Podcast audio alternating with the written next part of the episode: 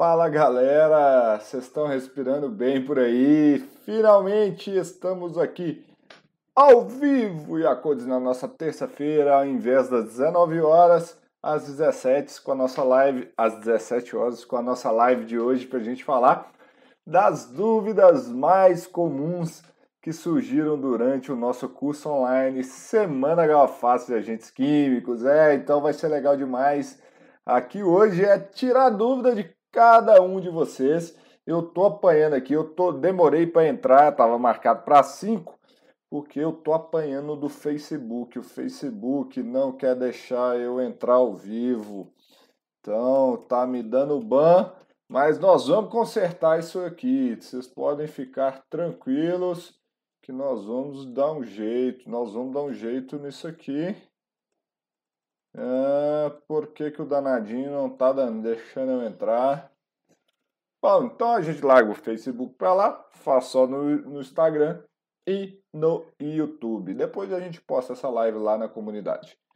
Galera, é o seguinte, então nós vamos tirar dúvidas aqui da primeira aula da nossa Semana Galafast de Agentes Químicos, que é o nosso curso online gratuito aí com uma introdução a reconhecimento e avaliação de riscos químicos. Cara, e a sala tá lotada. Nós temos aqui 70 pessoas no YouTube, mais 20 cacetada no Instagram. Então isso é legal demais. Então é o seguinte, galera.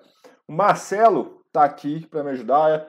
Marcelo Augusto uh, tá aqui para me ajudar, que é o seguinte, eu sei que a sala vai ficar lotada, então ele vai, vai vendo aí nos chats as perguntas e vai me mandando aqui. Então, Marcelo, pode começar a anotar aí. Então, estou contando com a ajuda de vocês, que é o seguinte: eu separei algumas perguntas para mandar para vocês. Então, algumas perguntas aí eu já separei. Mas é o seguinte, ó, vocês já podem mandar no chat aí as dúvidas que vocês tiveram da primeira aula, beleza?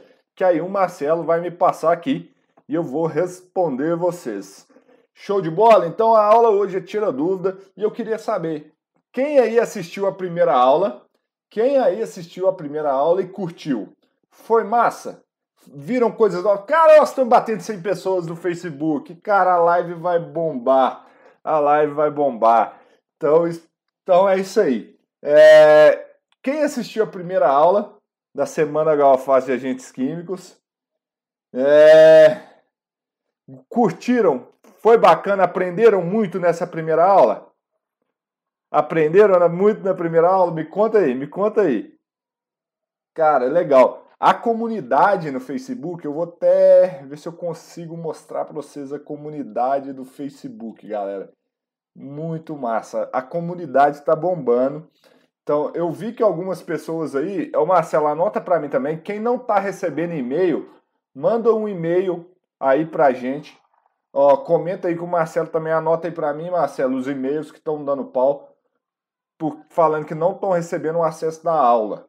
Então me falem aí que a gente vai corrigir também. Pode ser algum problema de plataforma, alguma coisa que está rolando, beleza? Mas a gente já tá consertando isso aí. Legal, galera geral falando que a aula foi top demais. Então vamos embora. Então vamos começar a produzir conteúdo. A primeira dúvida que surgiu lá na comunidade foi que o quê? E aí eu peço desculpas para uma turma que está chegando aí agora nesse mundo. Existe uma síndrome no mundo que chama-se a síndrome do especialista. E de vez em quando eu tenho ela também. O que é a síndrome do especialista? É às vezes eu falar alguma coisa como se eu partisse do pressuposto que todo mundo sabe isso. Aí eu gravei a aula e a questão, tô lá, número CAS para cá, número CAS para lá, número CAS pá, pá, pá. E aí algumas pessoas vieram para mim e falaram assim, Leandro, adorei a aula, só me perdi na hora que você estava falando do tal do número CAS. O que, que é esse diacho desse número CAS? Então vamos lá. É, Número CAS é o seguinte: é o Chemical Abstract Service. É um serviço é, de abstract é, de como que você fala? De codificação de, de substâncias químicas. Então, o que, que o CAS faz? O CAS é uma, faz parte da American Chemical Society, então é uma sociedade americana de química, né, uma das mais renomadas do mundo. Então, quando se tem uma substância química, ou alguém desenvolve ou, ou outra coisa lá, as pessoas vão lá e registram essa. Gente, deixa eu pegar aqui, eu tentar tirar um print aqui de, de um negócio muito importante, pessoal no Facebook aqui me mandando os e-mails que não funcionaram. Peço desculpa aqui, mas é, foi mal, foi mal, foi mal. Vamos lá. É, é o seguinte, então o CAS, o CAS é como se fosse um CPF de uma substância química.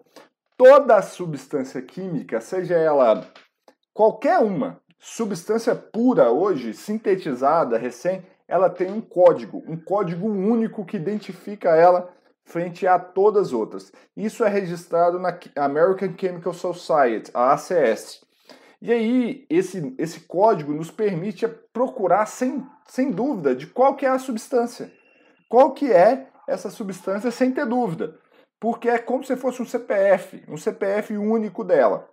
Então o caso é isso. E o caso é composto sempre de três dígitos. No primeiro dígito pode conter até seis números, no segundo dígito pode é, contém dois números e no último dígito contém um número, tá? Então é sempre três bloquinhos de dígitos. Então no primeiro seis, no segundo até seis, né? No primeiro, no segundo dois e no terceiro um.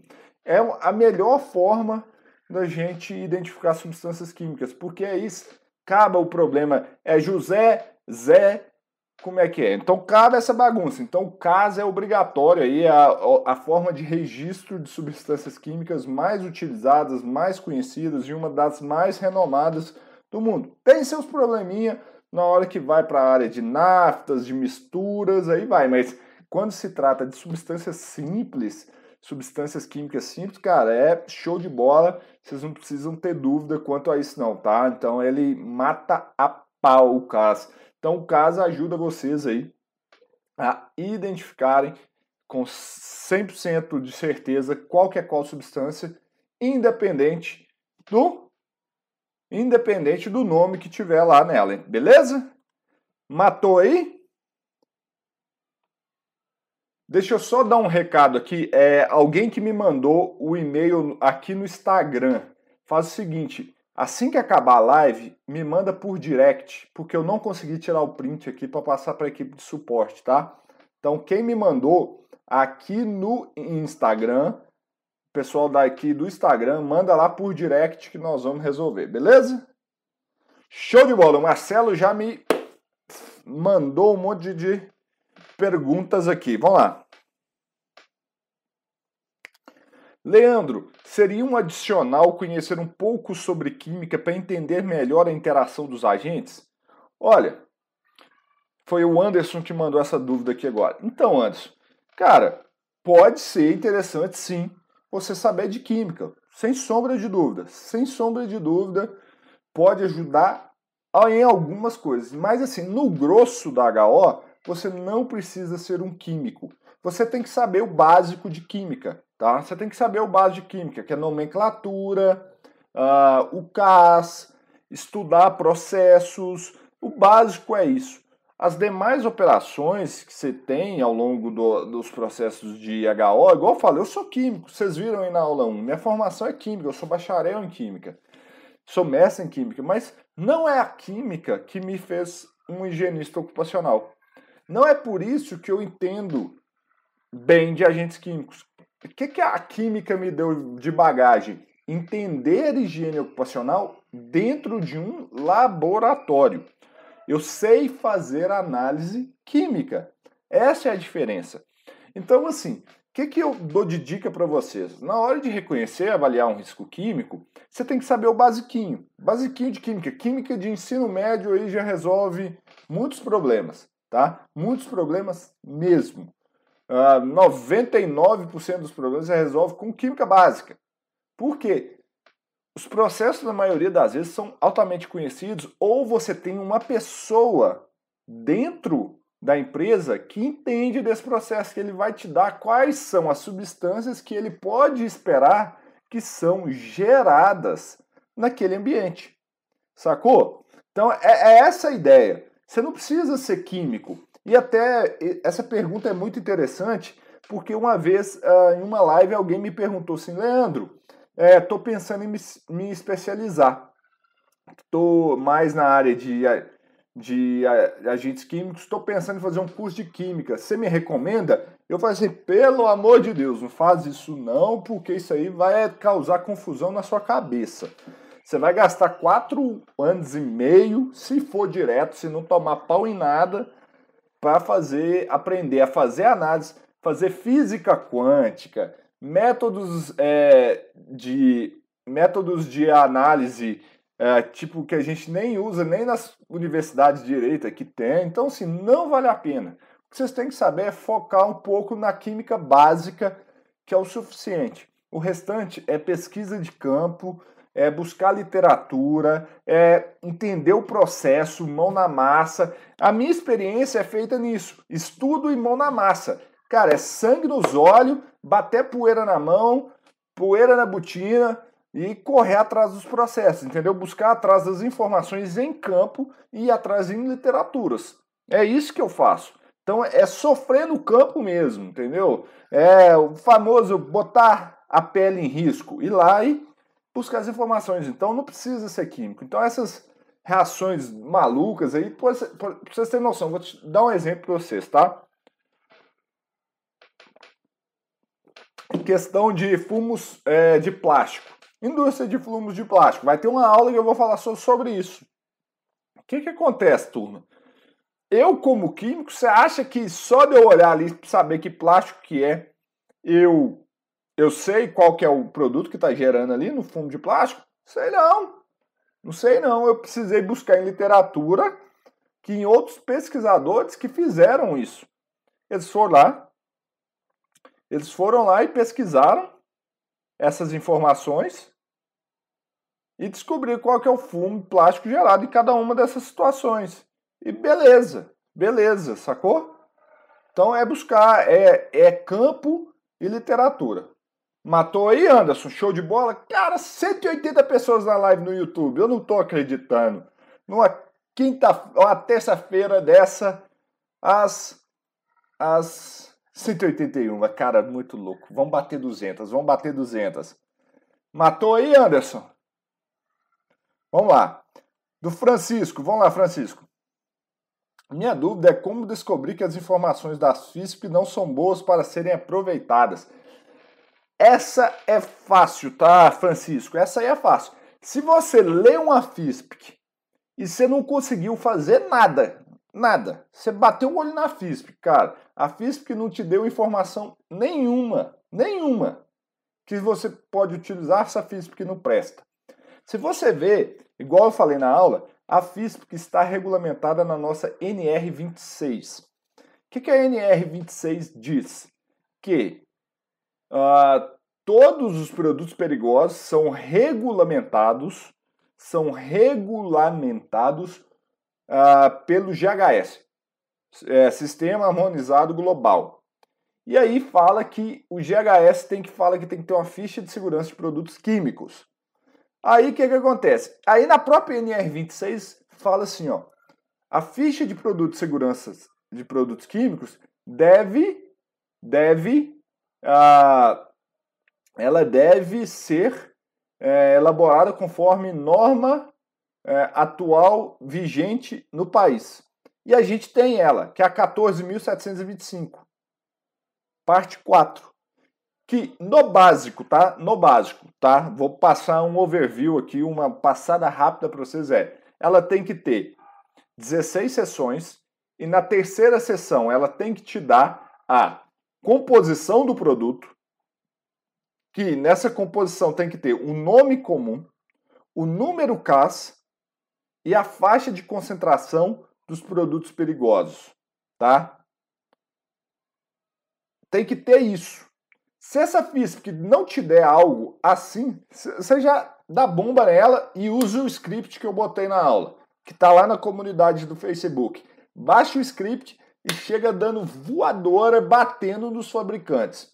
Então, a dúvida é essa, cara. A física, que você leu ela, você não tem nem ideia do que está passando ali, cara, para tudo e vai lá obter mais informações. Então, no mínimo, no mínimo, no item 3 tem que ter o nome comum, o número CAS e a faixa de concentração. Fechou? E aí tem que ter lá, velho. Tudo que causa perigo tem que ter lá. Tem que ter nesse item 3. Tá? Belezinha?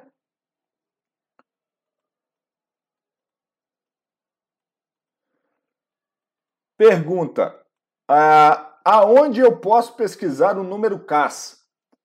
Ó, eu vou dar uma resposta aqui, duas respostas, simples. Simples, simples, simples, simples. Uma, a maior ferramenta, a ferramenta que responde quase todas as dúvidas que a gente tem hoje em dia, chamado Google. Só que aí você vai ter um trabalhinho de pesquisar. Ferramenta número 2. E essa daí, cara, 190 pessoas. Vai bater 200 hoje. É... É... Ah, tá, lembrei. Ah, deu branco aqui, gente. Fiquei empolgado. 196, vai bater 200. Então vamos lá. É, vamos lá.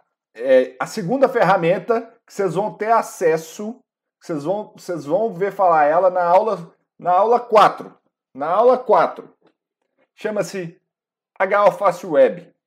Tá? Eu vou falar por aqui. É uma ferramenta que tem um banco de dados de mais de 10 mil substâncias químicas. 10 mil substâncias químicas estão lá.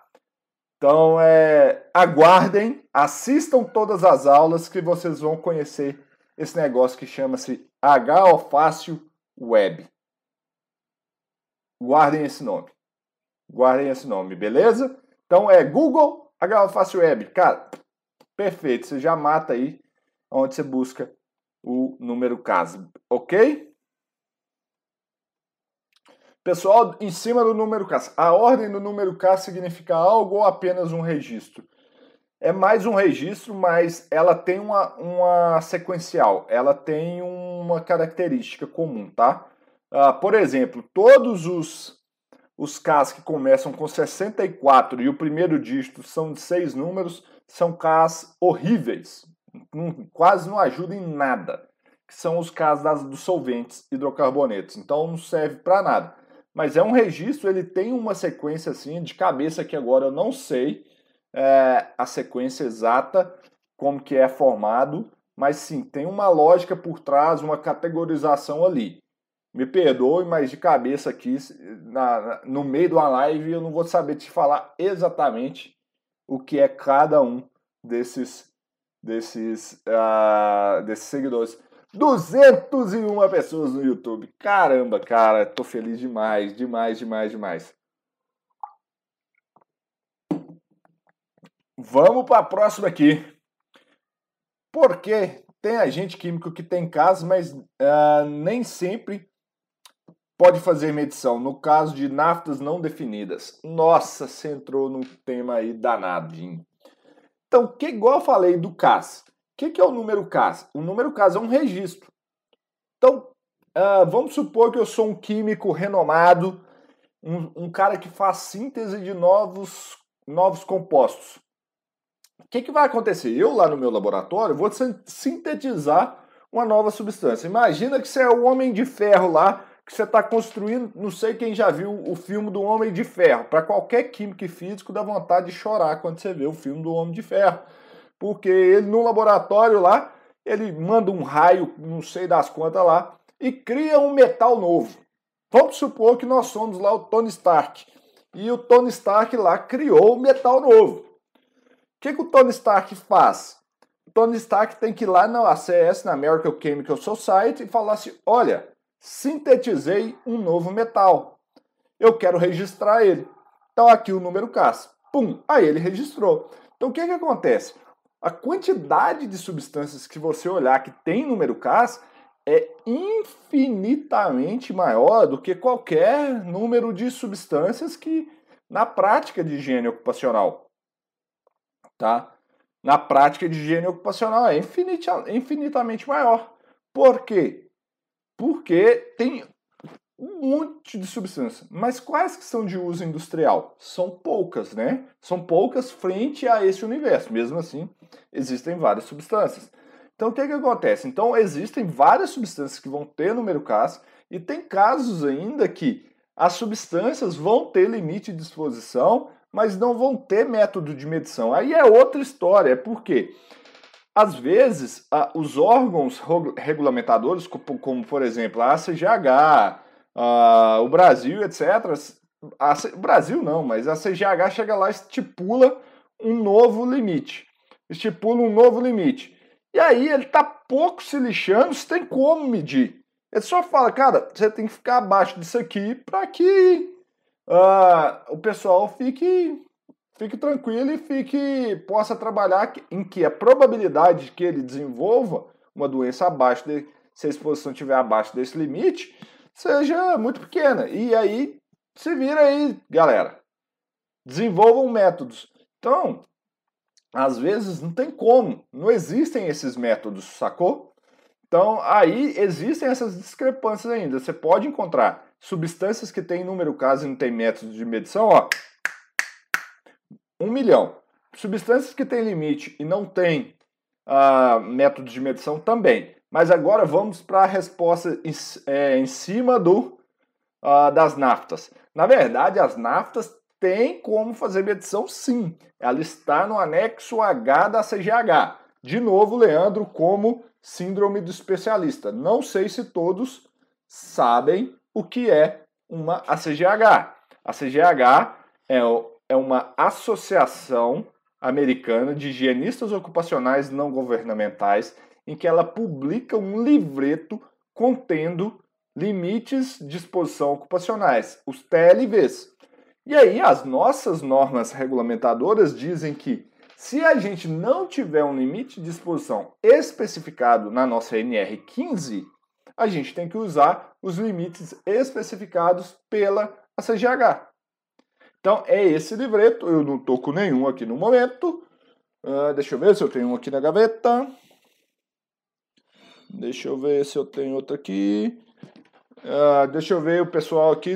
Traz um SGH para mim para eu mostrar. Muito obrigado equipe de suporte muito legal. Este aqui é um livreto da CGH, em que a gente tem ó, limites, várias regulamentações.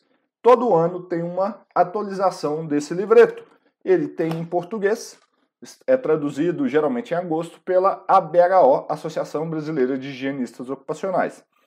E o que, que acontece? Lá no anexo, tem um anexo aqui que fala de naftas. Naftas é compostos que é, que provém do petróleo que são utilizados como solventes. Então, seguindo esse anexo, toda nafta, toda nafta tem como fazer análise. Mas os procedimentos que a gente tem aí nem sempre são bem definidos, ok? Então, fica bem claro, nafta tem como ser feita assim, para toda nafta, toda nafta tem como, tem que seguir um anexo H. Para eu falar de anexo H, seria uma aula de umas duas horas para ensinar a fazer esse negócio. Eu não consigo fazer nessa live hoje que é tira dúvidas, mas eu posso te dar uma pincelada nesse assunto aí e eu tenho como te ensinar mais mais para frente. Fica atento aí nos próximos passos para você entender realmente como é feito essa análise de naftas, ok? Fechou? Nossa. Ah,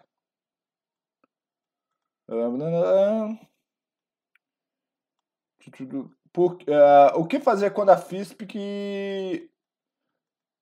Quando na FISP o caso estiver como confidencial? Você volta a FISP por favor. Vamos lá de novo. O que fazer quando o CAS da substância química estiver só como confidencial? Como confidencial, tá? E eu já vou responder aqui o pessoal perguntando sobre segredo industrial. Já vou matar essas duas aqui de uma vez. Segundo a nossa ABNT 14725 parte 4, pode ser o fabricante pode invocar o segredo industrial. Pode. Pode, sem problema. Só que ele tem que colocar os riscos daquela exposição. ele tem que deixar claro que se tiver algum produto perigoso, ele tem que mencionar quais são os riscos. E aí é aquela é aquela scriptzinho que eu mandei para vocês lá na comunidade. É seguir aquele script e obtenção de FISP na alta. Porque que, que acontece? O cara vai evocar segredo industrial, beleza. Mas aí você fala assim, bicho, se você tá me falando que tem um produto aqui que pode causar o dano, eu tenho que proteger o trabalhador. Se você não me contar minimamente qual que é essas substâncias aqui, cara, o cara vai se ferrar. E eu vou passar a bola para você, porque você, eu, eu corri atrás, evidenciei tudo, igual coloquei lá no script, ligação, e-mail e etc. Entendeu? E aí você vai lá e consegue levantar essas informações com o fabricante. Então você tem que recorrer ao fabricante, usa o script que está lá, aquele script que eu desenvolvi é muito poderoso. Pessoal perguntando aqui qual que é a ABNT, é 14.725 parte 4. Ela é gratuita, vocês podem fazer o download no site da ABQUIM, Associação Brasileira de Química. Tá? Todo mundo pode fazer aí o cadastro lá na Bequim e fazer o download da, dessa, dessa norma aí para que estipula a elaboração da FISPIC. Fechou? É, galera, deixa eu ver. Tô empolgado aqui, não tô nem tomando água, tô ficando doido aqui. Uh, pessoal falando, manda pro laboratório, descobre o laboratório na marra, né? É, é, meio difícil você fazer isso, não queria te surpreender não, tá? É, te contar que descobrir na marra aí nem sempre é algo trivial, tá? Uh, entenderam aí, pessoal, a questão da FISP? Olha, pessoal falando, ah, como descobrir se as informações da FISP são boas ou não de serem aproveitadas? Igual eu falei, você vai olhar na FISP, primeira coisa, tem que te dar composição do produto, faixa de concentração, nome e número CAS. Você tem que buscar, isso é o mínimo. Tá? Então, esse é o mínimo que tem lá. Isso aí é o básico do básico do básico que você tem que ter. Ok, gente? Deixa eu ver.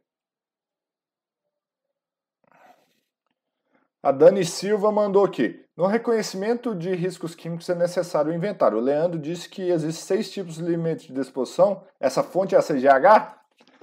O próprio aqui, ó. Seis tipos de limites estão aqui, ó. Nós temos que saber todos, todos que estão aqui. Tem que saber todos. Não é difícil não, tá? Não é difícil não, mas são seis. A gente tem que ficar ciente aí, cada um deles, tá? Pessoal perguntando, única informação constante, gente, segredo industrial, isso é permitido? Já falei, permitido é, mas o cara tem que colocar qual que é o risco da exposição. Isso aí tem que estar tá lá, igual eu já falei isso aqui agora mesmo, tá? Leandro, se possível, seria interessante apresentar uma FISP adequada e uma de origem duvidosa para melhor visualização. Cara, eu estou despreparado para mostrar isso aqui agora. Deixa eu ver se eu tenho alguma boa aqui.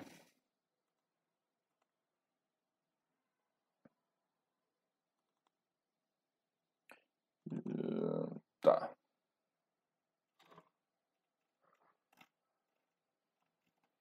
Ó, eu vou mostrar uma boa primeiro.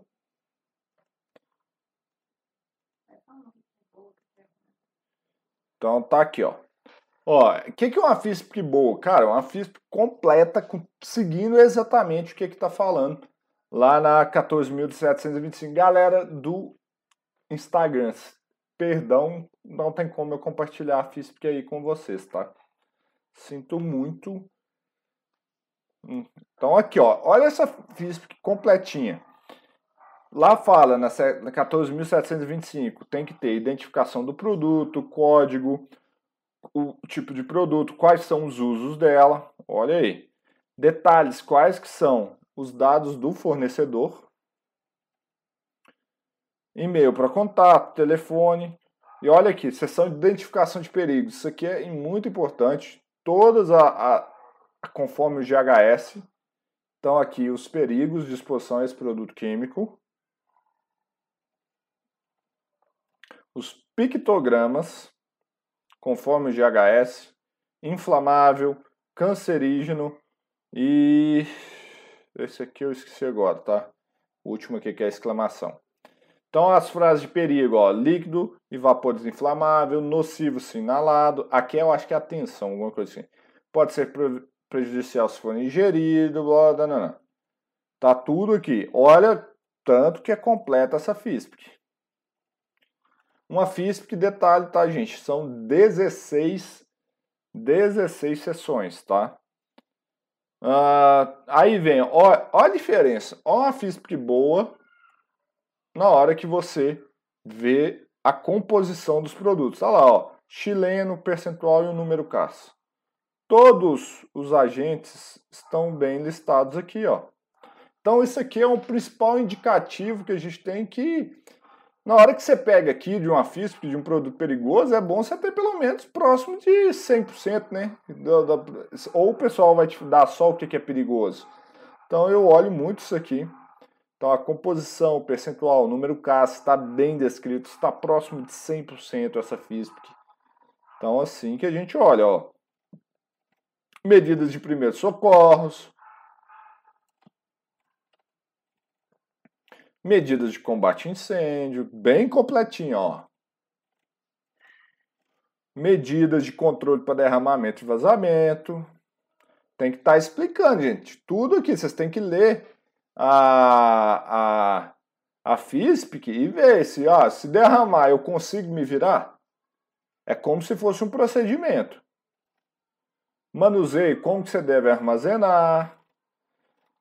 Uma FISPIC boa, ela coloca alguns limites aqui, mas a gente tem que sempre se ater, porque às vezes os limites são atualizados. Ó, como que controla medidas de controle de engenharia para essas substâncias. Propriedades físico-químicas. Geralmente essa parte aqui é boa, mas quanto mais vocês verem assim, não disponível, não disponível, ah, quantos menos dados eles omitirem, isso aqui é padronizado também, tá? Dentro da 14.725. Pior é, pior é a FISP. Essa aqui, ela já foi bem legal, bem completinha lá mas uh, aqui ela já deixou a desejar, não tem tantos dados. Estabilidade e relatividade.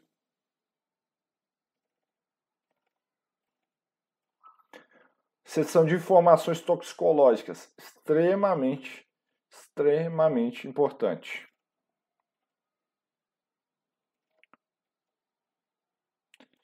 Então tá tudo aqui, ó, o tanto de coisa de informação toxicológica que essa FISP tem. Informações ecológicas, etc.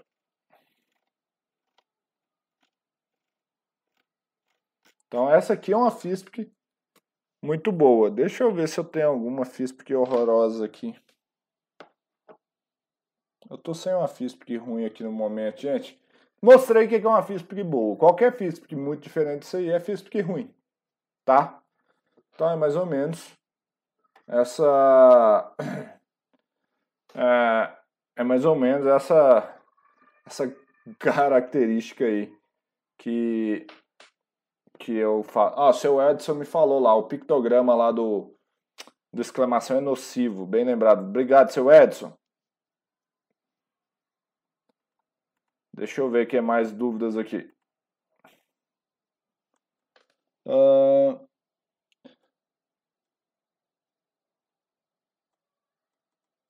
Pessoal perguntando, sem informações da FISP, etc., dá para fazer reconhecimento de risco? Dá, dá, mas cada vez fica mais complicado. Mas assim, você precisa levantar quais são os produtos presentes no ambiente. A FISP é uma forma, é uma forma mais fácil, é um caminho mais tranquilo para você começar o seu reconhecimento de riscos, tá?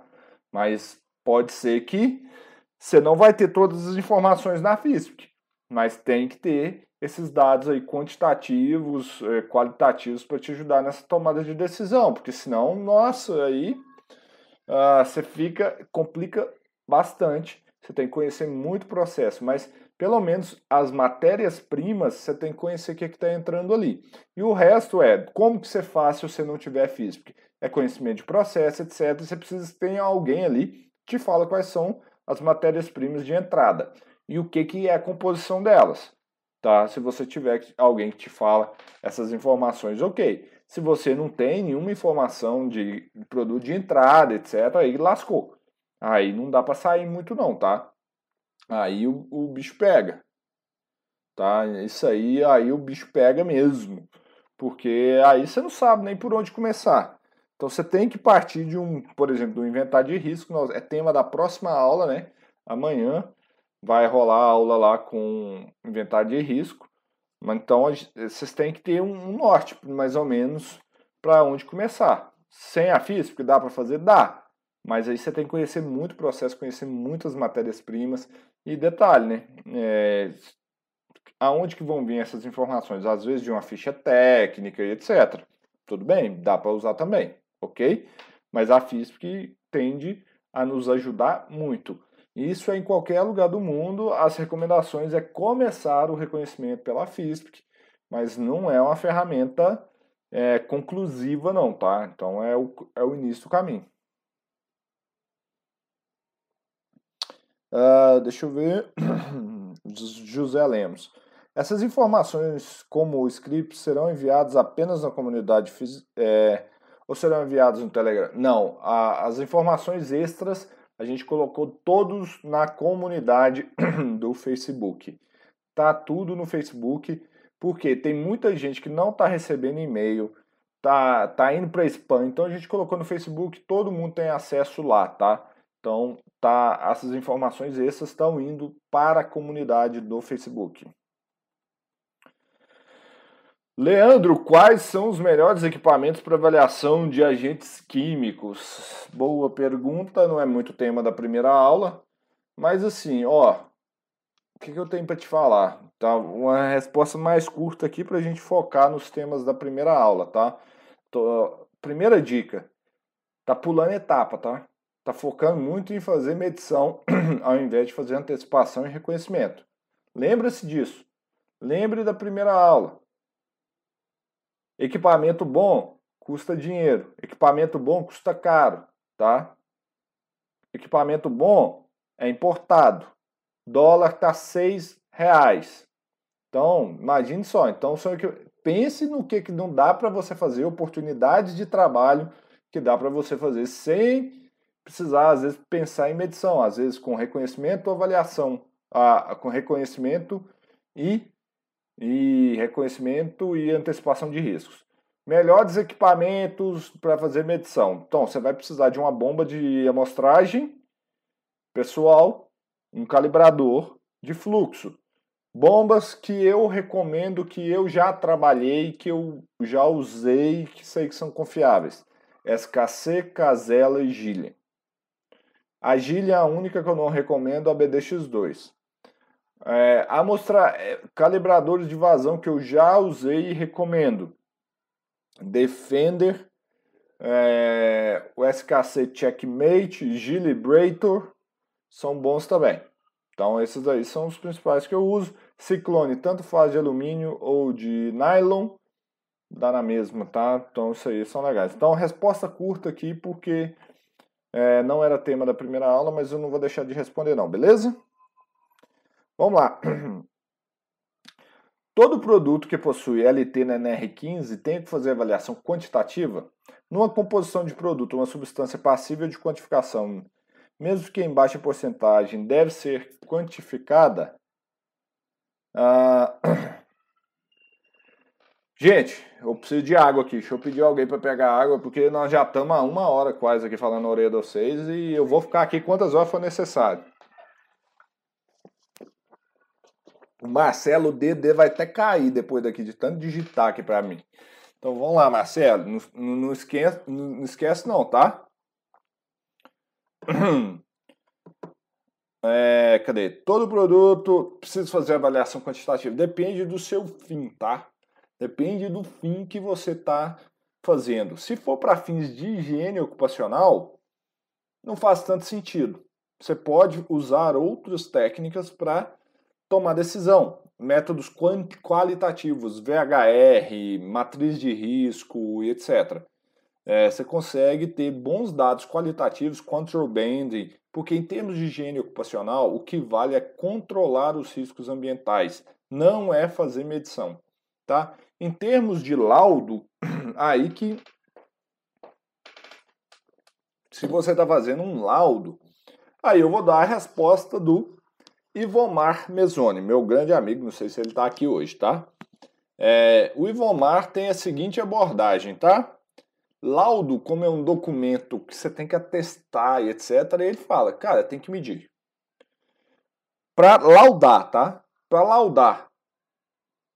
Porque você vai fazer um laudo de insalubridade ou um LTCAT, assim, ele coloca, na, na, na opinião dele, é, você tem que medir. A não ser que, aí eu falo assim por mim, se eu fosse fazer um laudo, é, eu teria outras formas qualitativas de comprovar que não havia exposição. Eu fazer cálculos matemáticos para provar que aquela exposição é impossível de passar o limite de exposição ocupacional, tá? Mas se você não tem segurança, faz medição a abordagem do Ivomar para fazer laudos, tá? Não é higiene ocupacional, é medir. Mede porque se tiver qualquer questionamento, você fala assim, eu fiz a medição. Aí é um resguardo que ele tem. Mas para fazer higiene ocupacional, não. Você tem vários métodos quantitativos que vão te falar como proteger o trabalhador e se aquela exposição está sob controle ou não. Ah, VHR é um deles, contrabanding é outros etc, tá bom? Deixa, tem uma pergunta aqui muito legal. Como fazer antecipação em um ambiente já instalado e operando? Tá? É... Cara, é muito legal essa pergunta porque é o seguinte, a gente pode fazer antecipação em, em muitos, em muitos ambientes, em muitos ambientes mesmo. Por exemplo, um ambiente já operando, qualquer mudança que for feita, compra de produto, troca de substância química, troca de fornecedor, etc., você consegue antecipar. Você precisa conhecer essas informações para você tomar a decisão. Então, sim, dá para fazer antecipação em ambiente já operando quando qualquer mudança dentro do, do processo venha a ocorrer. Então, dá para antecipar dentro de processos rodando. Lógico que antecipar também é antes do problema acontecer, tá? Ah, então tem tudo isso.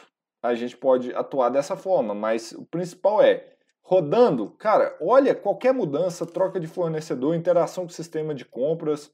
Então é é uma questão muito muito legal você trabalhar com antecipação e é uma forma de economizar muito dinheiro e gerar muito valor, tá? Muito mesmo, porque você está pegando um problema antes dele acontecer. Antes dele acontecer. É sensacional fazer isso, tá? Então pensem muito na, nessa possibilidade. Deixa eu ver aqui. Vamos ver o que é mais.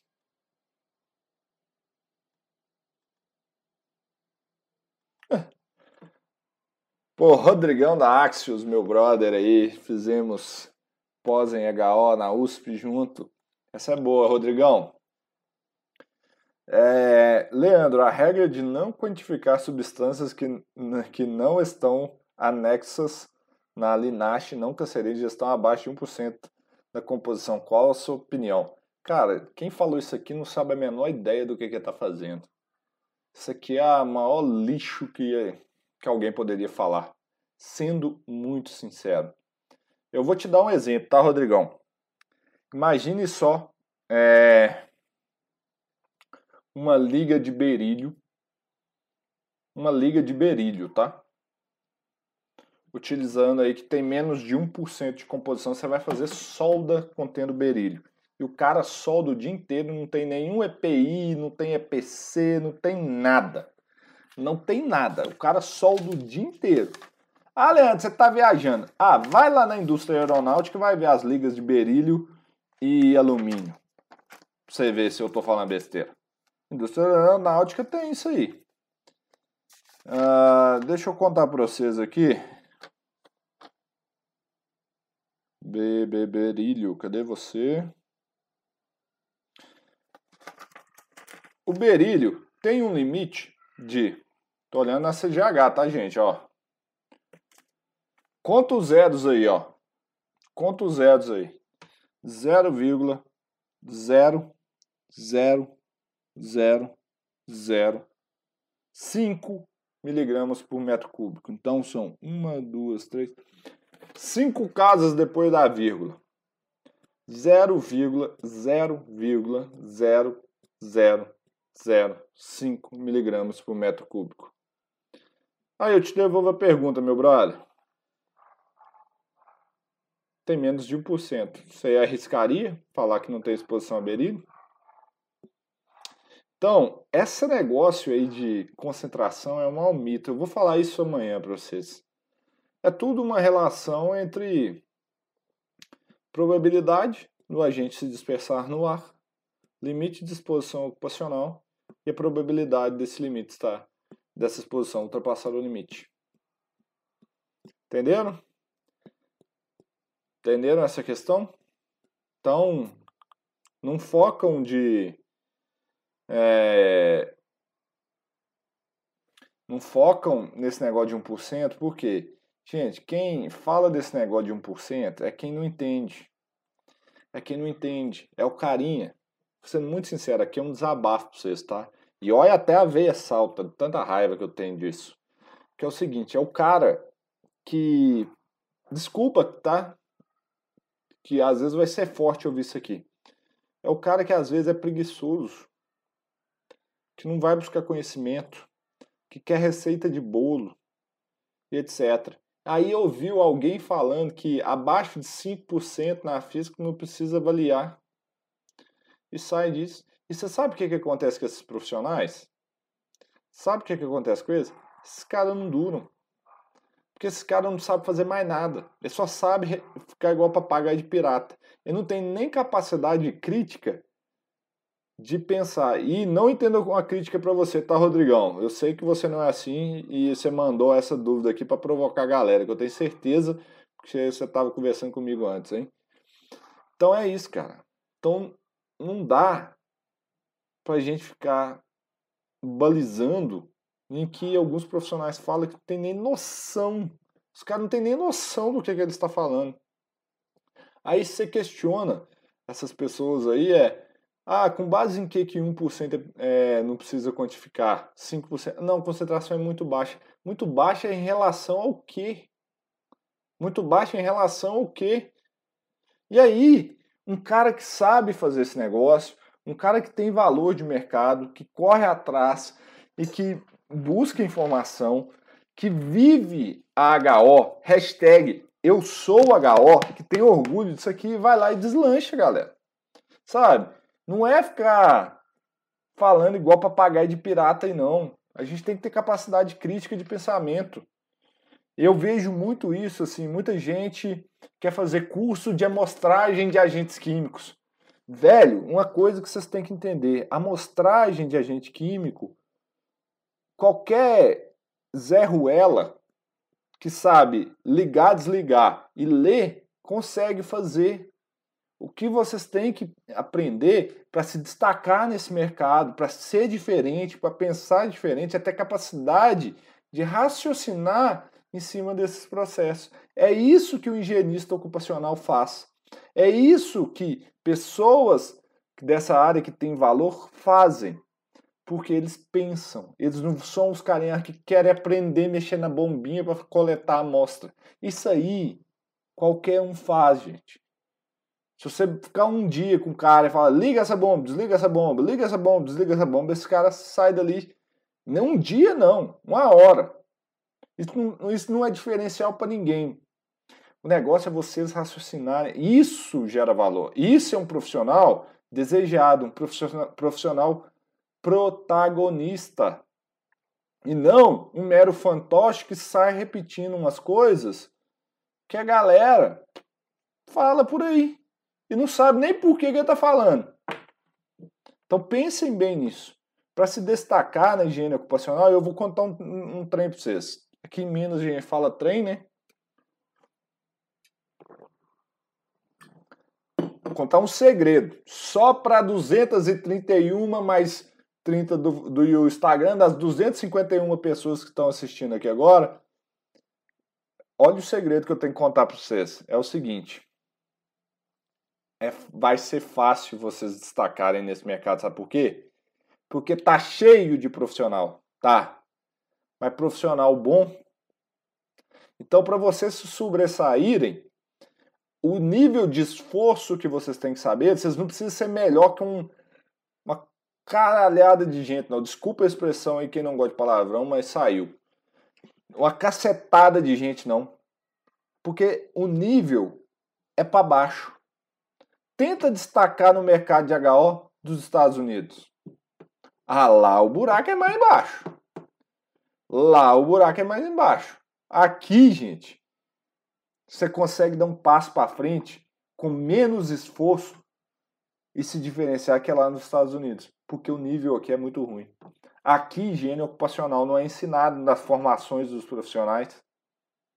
Entendeu? Então, se você se especializar, e na hora que eu falo agentes químicos, então, ih, se você se especializar em agentes químicos, ser um cara bom em agentes químicos, você se destaca aí bem mais fácil, tá? A Dani, qual a dica para saber fazer a leitura da CGH? Dani, para ser bem sincera, eu não queria te dar essa resposta, mas eu não tô eu não tô vendo outra forma de te dar. Mas, por exemplo, eu tenho um curso que chama Mestre da CGH eu criei um curso para ensinar. Não é difícil, tá? É simples. Se você aprender o passo a passo. Não é difícil, você precisa aprender o passo a passo. E a dica para aprender essa GH, o modo mais difícil é lendo. Pegar essa GH desde o início, na boa, isso eu fiz. Eu fiz é ler ela desde o início, entendeu? Entender cada passo ali, buscar entender cada uma daquelas colunas, que cada uma coisa quiser anotar, é, não tem segredo. O caminho mais fácil seria um treinamento, entendeu? Mas aí não está disponível esse treinamento no momento e eu não tenho nem previsão de quanto que isso vai ocorrer, tá?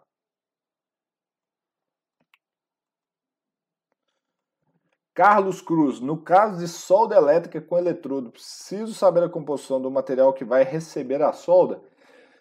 é interessante, mas ah, se você estudar literatura para solda, a grande maioria diz que a exposição significativa é mais ah, é, relativa principalmente ao eletrodo em si. Ao metal base, a tendência não é gerar exposições tão significativas. Sim, pode gerar, se nesse material tiver compostos que são muito tóxicos. Mas a tendência, segundo literatura, segundo minha experiência de campo, vivência prática, essa exposição não tende a ser tão significativa quanto a do eletrodo em si. O eletrodo vai ser a fonte principal. Se você souber, é ótimo, vai te ajudar, mas não é crucial não, tá, Carlos? Porque ela tende a ser menor. Ela tende a ser menor e ela não, não tende a, a ser tão, tão grande não, tá? Deixa eu ver aqui outra.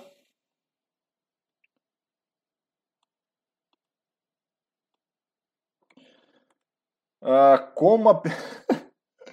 o Ivan me fez uma pergunta muito boa. Ô Ivan, eu vou te falar como eu reajo, tá? É, o Ivan tá perguntando. Mas como agir quando a empresa como a Petrobras solicita medições como as que diz sobre naftas que não tem limite na NR, NR15 nem na CGH? Bom, Ivan, tem casos que a gente tem que deixar os caras se ferrar, tá? É... Se tiver alguém da Petrobras aqui, me desculpe, mas eu já tentei falar para eles um milhão de vezes que a análise que eles estão fazendo está errada. Mas eles não aceitam. Inclusive, eu tomei uma ensaboada uma vez de um gerentão lá, porque eu falei que eu estava fazendo a coisa errada. Cara, o meu papel, tá, Ivan? É passar conhecimento e educação para todos vocês. Inclusive para os meus potenciais clientes. Então, o que, que eu faço? Eu são valores, tá? Então, cada um tem alguns valores éticos que carregam para a vida, valores inegociáveis. O meu é fazer coisa errada. Então, sendo muito sincero com você, eu, Leandro, declino as propostas da Petrobras quando se trata de naftas. Porque eu sei que eles estão fazendo errado. E se tiver alguém da Petrobras aqui, me desculpe se tiver. Eu tenho que tomar muito cuidado quando eu vou falar aqui, porque isso aí já me gerou problemas, tá? Então, pessoal da Petrobras, estou aberto. Se quiser entrar em contato comigo para discutir sobre esse tema, estou à disposição. Mas as últimas, eu vou falar com propriedade, as últimas análises que foram cotadas comigo estão erradas. Não é para o fim proposto, tá? Não é o que está disposto no anexo H da CGH. Não é. Então, alguém da Petrobras estiver aí, não precisa me lixar em público, não. Eu estou aqui à disposição para ajudar. Tô, podem entrar em contato comigo, discutir esse tema, é, mas o que está definido no anexo H é diferente do que me foi solicitado. Então, eu estou falando por experiência própria. Então, o que me foi, é, me foi solicitado não atende o anexo H. Eu tentei explicar, não me aceitaram, falaram que eu estava errado. Então, eu declinei. Mas isso é um valor meu, tá? Eu preferi não fazer o serviço do que fazer algo que não estava tecnicamente é, aceitável. Então, é, eu conheço outras empresas que sabem que está fazendo isso errado e executam o serviço. Aí são valores que cada um carrega, tá? Então aí é, cada um carrega seus valores. Esse é o meu que é intransferível. Eu prefiro declinar, prefiro não, não ganhar esse dinheiro. Isso é minha sinceridade mesmo, entendeu? É, e aí eu tenho que sempre botar, gente, se tiver alguém da Petrobras, um dia alguém da Petrobras ver esse vídeo até essa parte aqui, é, por favor, entre em contato antes de me fazer linchamento. Eu estou disponível para conversar com vocês e mostrar para vocês o que deve ser feito e aplicabilidade, tá? Não, antes de houver qualquer tipo de lixamento aí. Beleza? É... Respondi o Ivan. Adroaldo, Leandro, na live anterior você fala que os agentes suspensos no ar para avaliação. Qual o ponto fundamental da física para entender essa volatilidade? Quando eu falo de volatilidade de substâncias, eu olho a pressão de vapor. Quanto maior a pressão de vapor de uma substância, é, mais volátil ela é e maior a tendência dela ir para o ar e gerar grandes exposições, ok? Então eu olho a pressão de vapor. Inclusive, essa é a base do. Uh, essa é a base do método do VHR, tá? Essa é a base do método VHR é, para métodos qualitativos. Pessoal do Instagram, vai acabar essa live em dois minutos. Eu vou fechar ela aí e vou abrir outra, porque já tem uma hora que nós estamos conversando. Nós vamos abrir outra live aqui, tá? Então, pessoal, aguenta a mão aí. Uh, vamos lá, pessoal. O Tom recebeu e-mail.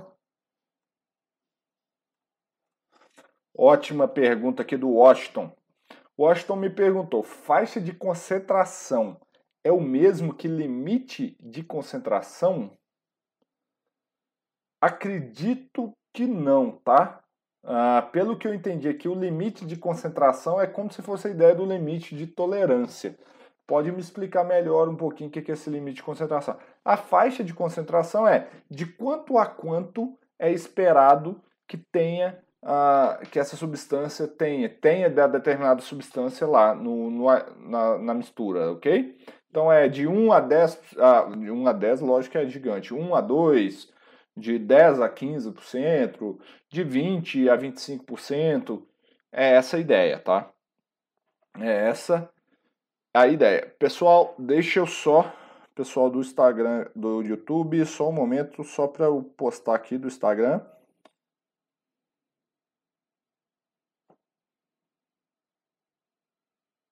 Rapidinho, que aí eu vou abrir outra.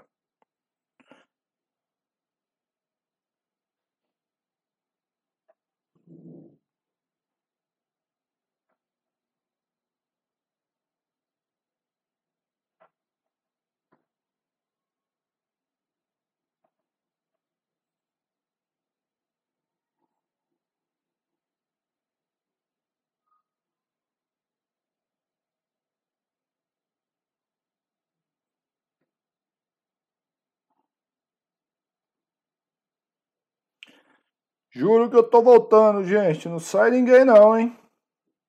Não sai ninguém. Que eu vou abrir outra live aqui.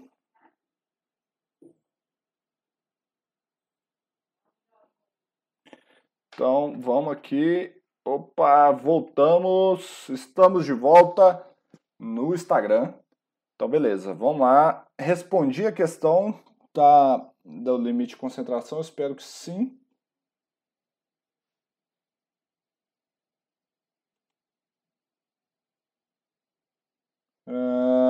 Tá. Show. Beleza, Vanessa tá falando aqui das mais perguntas, vamos lá. Uh, o Anderson tá perguntando quais são os seis tipos de limites da CGH. Uma pincelada rápida. Anderson, você tá muito curioso, mas eu vou falar. nós vamos falar desses limites aí nas mais aulas, mas adiantando, limite média ponderada no tempo, STEL, teto, pico, superfície, 5 e asfixiantes. Então são seis limites, tá? Mas eu vou falar mais deles aí ao longo uh, das aulas. Podem ficar tranquilo.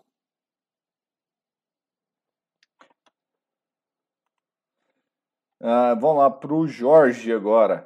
É recomendável que as disposições múltiplas nos locais sejam examinadas para assegurar que a saúde dos trabalhadores não sofra eventos adversos Sim, e olha que aí, então se a gente fosse considerar as exposições múltiplas, tem um outro limite ainda, que é o limite para misturas.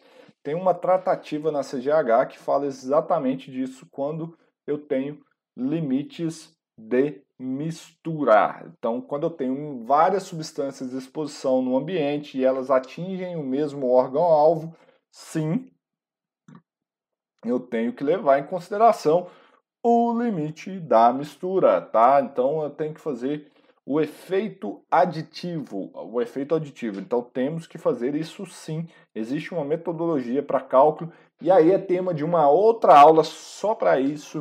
Uh, cara, é muita coisa. Eu teria que passar um tempão aqui com vocês para explicar só isso, tá? Eu não consigo entrar aqui. Agora é dúvida mais específica da aula, tá?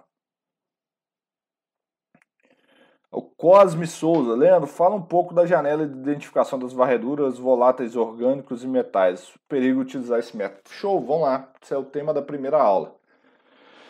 Uh, deixa eu tomar mais uma água aqui. Cara, 200, bateu 250 pessoas aqui. Nós já temos uma hora e cacetada de live e tem 240. Então, né, quer dizer que o conteúdo tá massa. Então vamos lá. Gente, perigo das varreduras. Eu tenho ódio de quem botou o nome dessa análise de varredura. Tá? Eu tenho ódio mortal.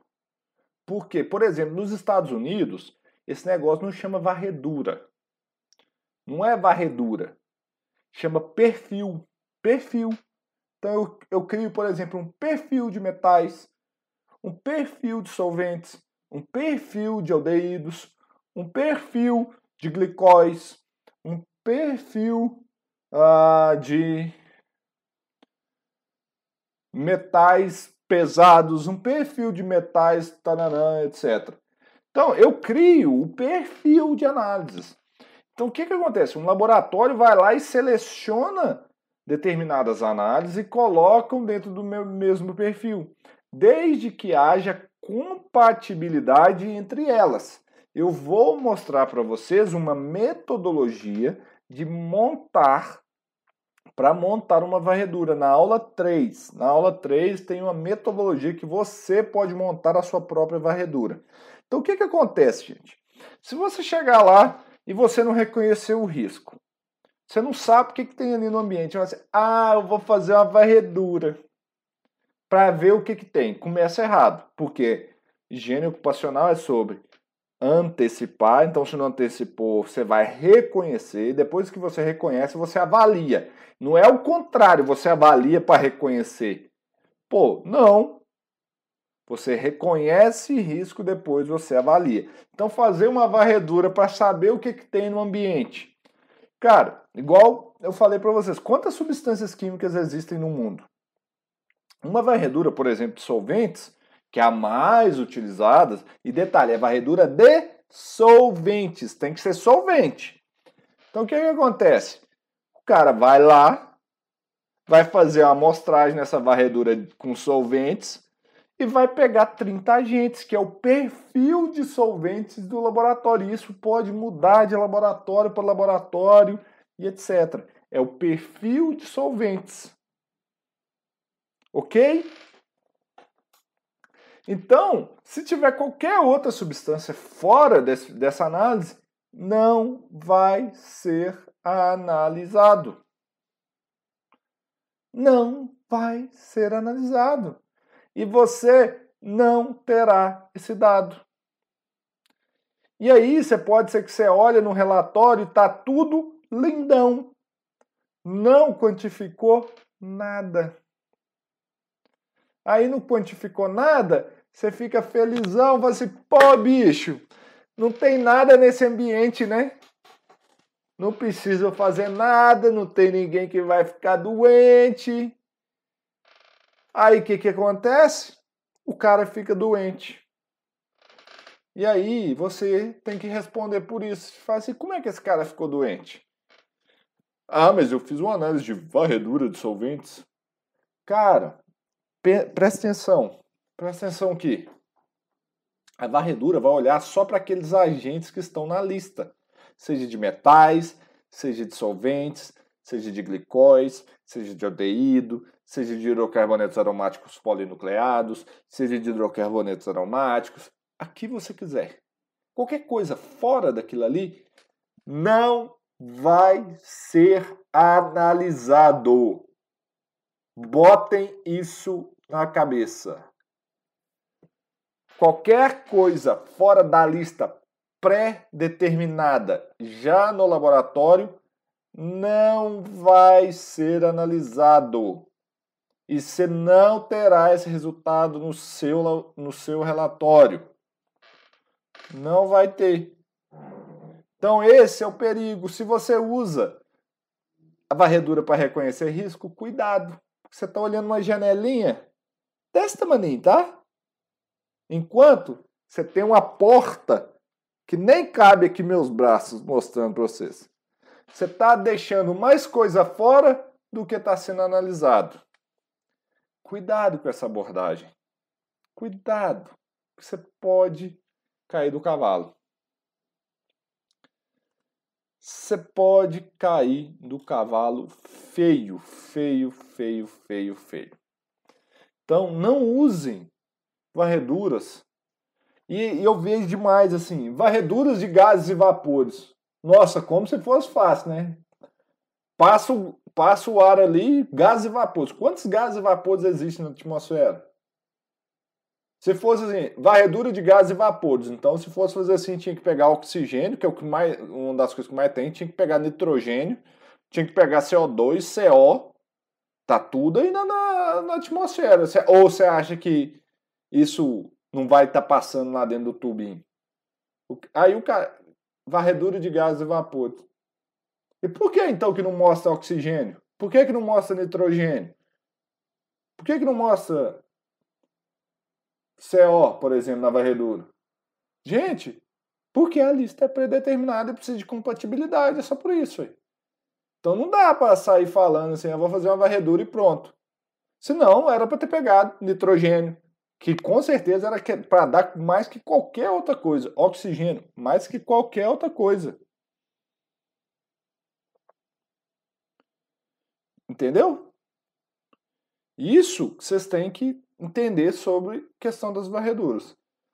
Ela, muitas das vezes, é um tiro no pé em vez de uma solução. Matei aqui a dúvida de vocês? A pergunta receitinha de bolo de novo. Ó, cuidado com isso aqui. A partir de qual percentagem da composição é bom avaliar quantitativamente o elemento? Não tem resposta, meu amigo. É tudo uma análise crítica que você tem que fazer. Ó, botar na cabeça de vocês, tá? Você quer ganhar dinheiro com a área de segurança do trabalho?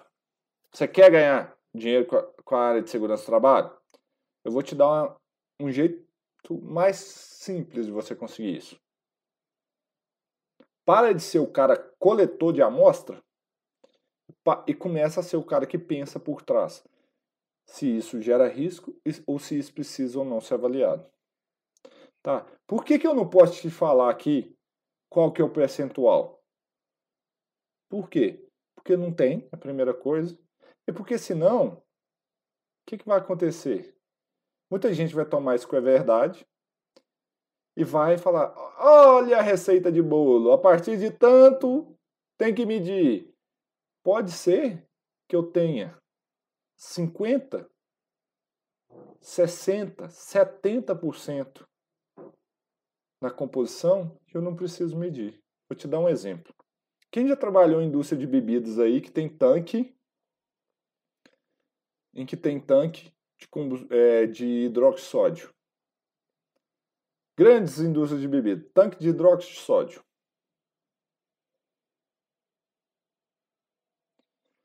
Tá? Então, beleza. Tem um grande tanque de hidróxido de sódio lá. Chega um caminhão. Chega um caminhão, despeja o hidróxido de sódio ali líquido, tá? Hidróxido de sódio 30%, 40%. O hidróxido de sódio entra no negócio, vai por tubulação e vai para a máquina. Mas você tem um carinha lá na ponta que de vez em quando ele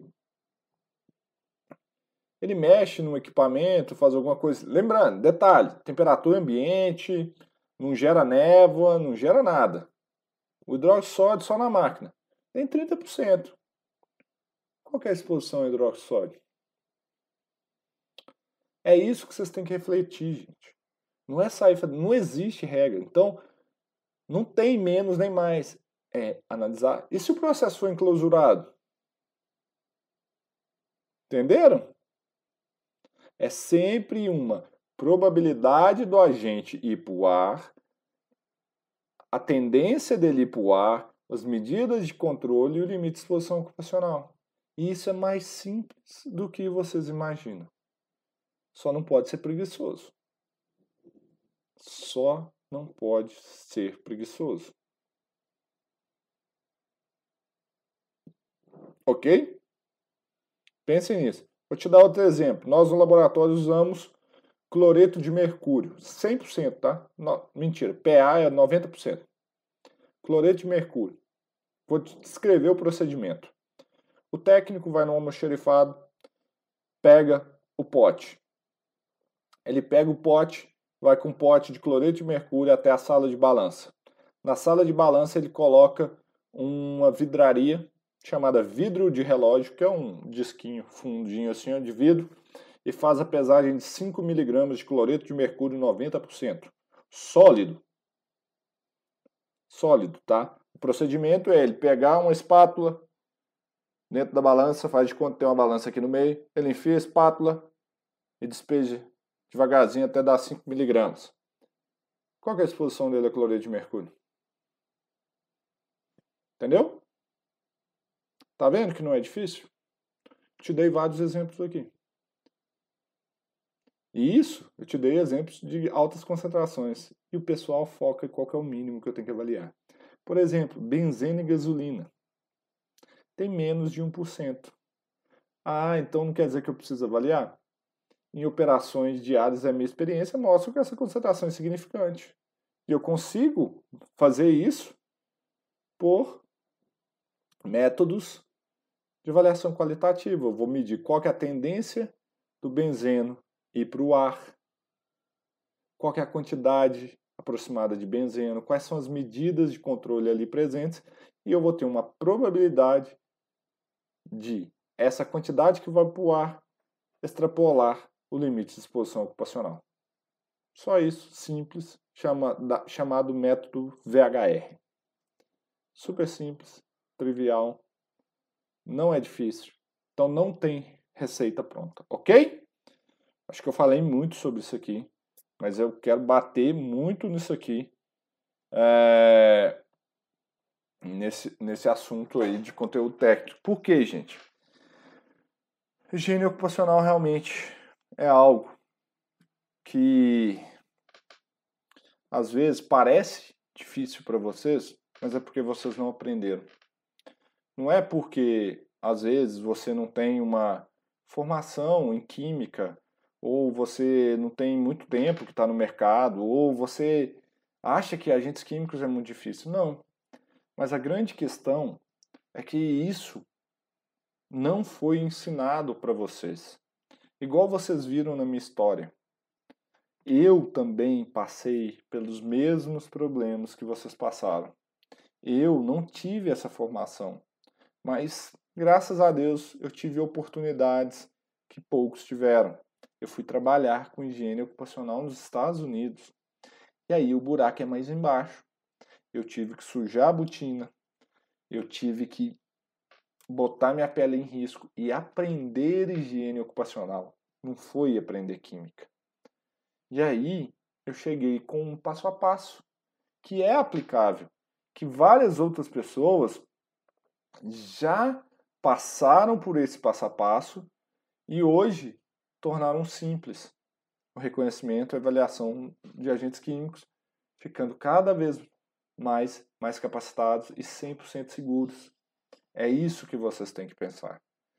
É que não tem receita, existe um método, existe um passo a passo existe uma metodologia e que infelizmente ela não é passada para vocês. Porque tem pouca gente que domina o assunto. Até muito tempo, isso, esses conhecimentos de higiene ocupacional ficavam presos em uma casta, uma casta pequena de profissionais.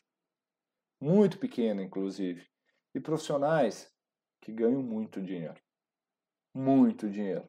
Porque eles são detentores desse conhecimento e compartilhar esse conhecimento não faz sentido, porque eles perderiam a casta deles. Entendeu? Então, isso não era propagado. O meu objetivo é que você se torne protagonista, é que você conheça essa metodologia, que você conheça esse passo a passo. É isso que eu faço. É isso que é possível, entenderam? É possível só que não te ensinaram. Então não precisa ser químico, não precisa ter anos de experiência. Por quê? Eu vejo também que tem muita gente que tem anos de experiências e foram relatos que estão até lá na comunidade Legal Fácil. Existem relatos lá que pessoas falando que têm anos de experiência que fazem as coisas erradas. Mas eu, eu, igual falei, eu tive uma trajetória que eu fui aprender esse negócio teórico e prático hum, aonde que o negócio é bom mesmo, nos Estados Unidos. E aí, eu estou trazendo isso para vocês. Então dá, dá não, não é difícil, gente. É qualquer, eu, eu realmente acredito que todos podem. Todos podem. Eu estou fazendo meu 110%. Eu quero saber você. Eu quero saber você para você fazer o seu 110%. Seu 110% para tornar isso simples. Vocês precisam saber um passo a passo. Tá? Porque senão não adianta eu ficar gerando esse conteúdo, conteúdo, conteúdo, conteúdo, conteúdo, conteúdo, conteúdo, todos aqui para vocês, se no final das contas você não faz seu 110%. E eu tenho relatos, muitos, e muitos aqui estão no chat. Que é possível. Realmente é possível. Beleza?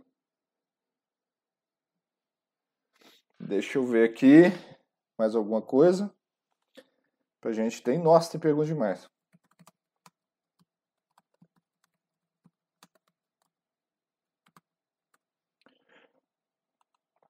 Deixa eu ver aqui, que que tá. Deixa eu pedir o pessoal para trazer mais uma água aqui.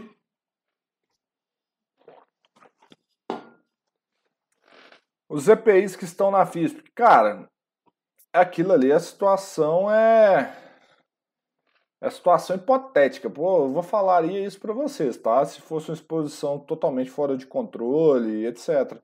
Se você, por exemplo, aplica várias medidas de controle, EPCs, etc., você pode eliminar EPI. Então ali são medidas no geral, se você não tiver EPIs, etc. Entendeu? Então não tem que seguir é, não tem que seguir exatamente isso não. Beleza? Pergunta de novo do 1%, cuidado, hein? Cuidado.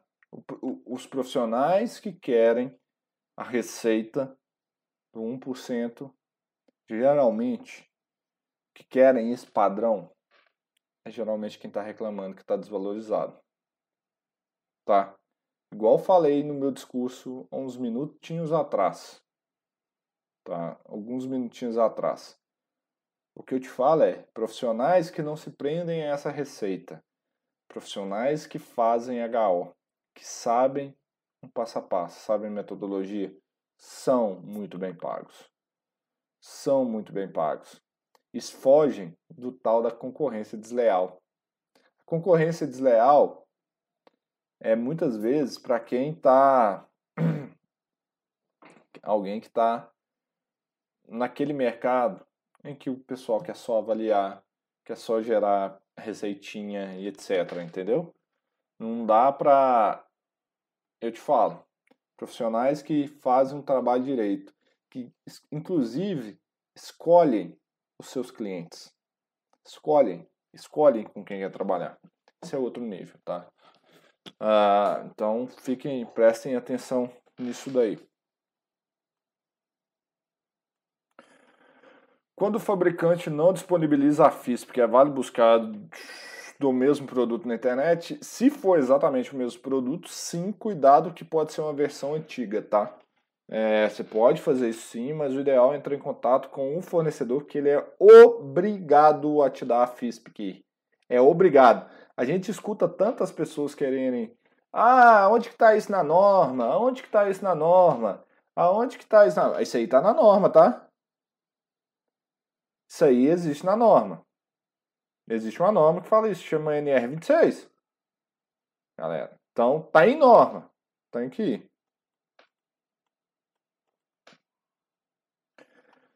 Leandro, caso eu tenha dois produtos simultâneos, o que devo analisar primeiro? Olha, é isso que eu tô falando. É esse profissional que eu quero, que tenha capacidade de criticidade de definir quem que ele tem que avaliar primeiro.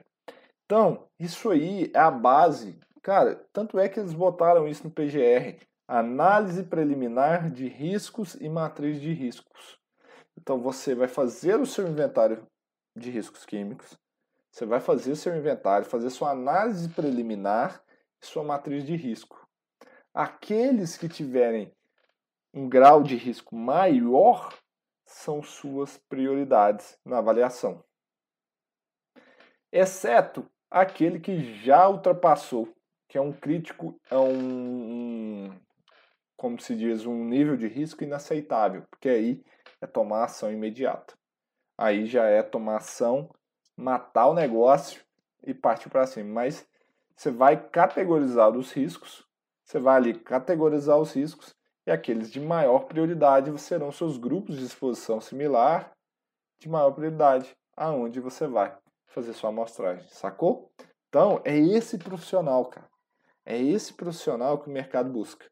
E não aquele que fica ali coletando a amostra. É o cara que vai definir quem que vai primeiro. É o cara que vai olhar o orçamento que é enxuto e vai falar assim: esse daqui eu tenho que fazer primeiro, porque ele é mais crítico, que já vou ter resultado, sacou? Beleza? Vamos lá. Nossa, dá varredura de novo? Caraca. Ô, oh, gente, vou fazer o seguinte, varredura de novo não. vê a aula de novo, eu falo de varredura lá e volta aqui. Se eu não tiver conseguido me fazer compreender, me fala. Porque eu já falei isso na aula 1. Já falei na aula 1 e falei. Uh, falei aqui agora há pouco, um tempão, tá? Eu vou pedir encarecidamente vocês. Sobrar um tempinho, eu falo de varredura de novo aqui. Uh, legal. Quando troca de fornecedor de produto químico por outro fabricante, preciso fazer uma nova avaliação? Você está fazendo avaliação quantitativa? Aí eu te devolvo a pergunta. Antecipação de riscos. Gente, fazer antecipação de risco. De novo, quem que é o profissional que o mercado quer? Quem que é o profissional que quer ser valorizado? Levanta a mão aí. Então, é esse cara que o mercado quer, quer olhar e falar assim: esse produto tem diferença de composição no outro? Mudou alguma coisa no processo ou não mudou? Isso é antecipar um risco, gente. Isso é antecipar. É olhar se trocou. Vamos supor que só trocou a marca do negócio. Meu produto tem a mesma composição. Eu preciso ir lá quantificar de novo? Não. Ah, trocou agora a composição é diferente. Faça seu inventário de risco, sua análise preliminar de risco, veja os controles presentes no ambiente boa. Aí você analisa criticamente para saber se precisa fazer uma outra avaliação, beleza?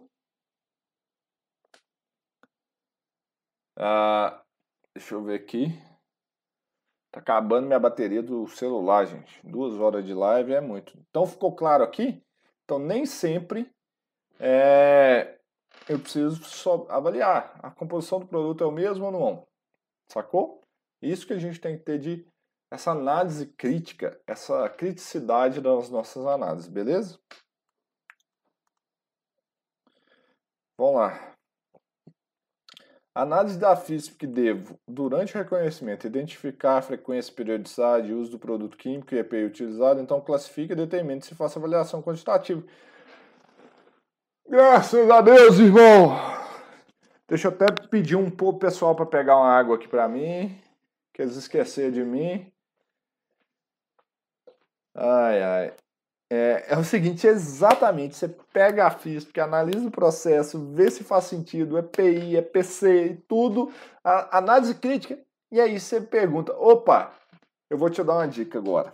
Olha, essa dica aqui vale ouro, tá? Essa dica aqui vale ouro. Presta atenção.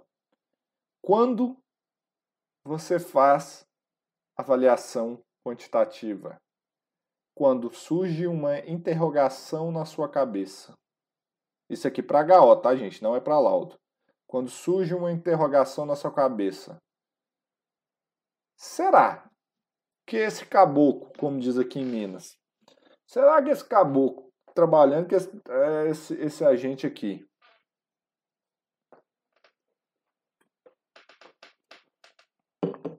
será que ele está exposto acima do limite? Aí se mede. Se essa interrogaçãozinha não levantou na sua cabeça, se você fez análise preliminar de riscos, inventário de riscos, matriz de riscos, você fala assim, não. Exposição desse trabalhador é irrelevante. Não precisa fazer medição. Dentro de uma matriz de risco. Se você foi lá e na hora que você fez inventário de risco, análise preliminar de risco, sua matriz de risco, e deu lá assim, cara, essa exposição aqui não é tolerável. Corrige o problema.